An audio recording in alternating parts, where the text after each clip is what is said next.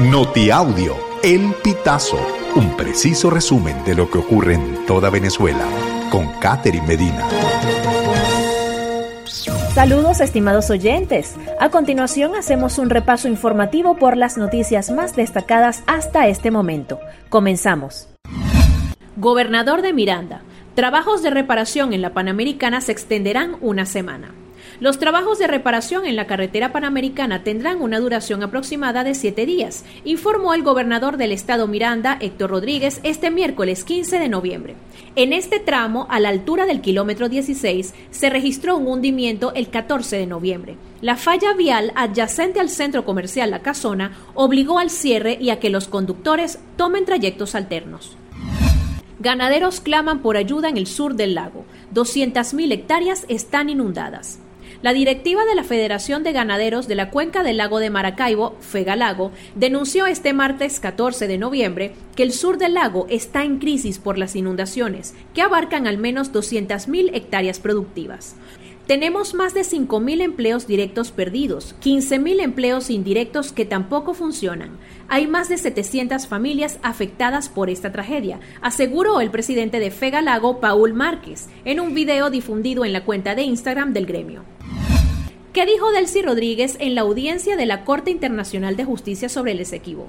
La vicepresidenta ejecutiva del gobierno de Nicolás Maduro, Delcy Rodríguez, afirmó este miércoles 15 en la Corte Internacional de Justicia en La Haya que ninguna decisión de la Corte detendría la realización del referendo consultivo, fijado para el 3 de diciembre sobre la disputa territorial con Guyana por el Esequibo.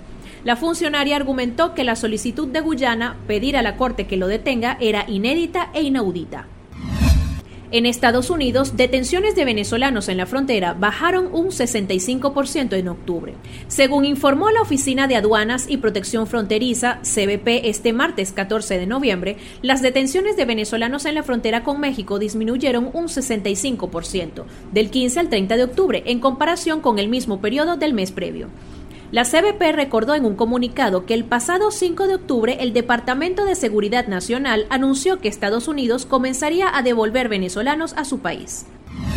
México detiene a 246 migrantes durante una redada en una central de autobuses. Según un comunicado del Instituto Nacional de Migración de México, se trata de 192 personas adultas y 54 menores de edad, aunque no se ofrecieron cifras detalladas sobre cada nacionalidad. Los operativos comenzaron el viernes en alrededores de la terminal de autobuses que van al norte de México, donde es común observar a migrantes durmiendo en la calle a la espera de reunir dinero o tener documentos para poder viajar hacia la frontera con Estados Unidos. Estimados oyentes, este ha sido el panorama informativo hasta esta hora. Narró para ustedes Catherine Medina. Estas informaciones puedes ampliarlas en nuestra página web elpitazo.net.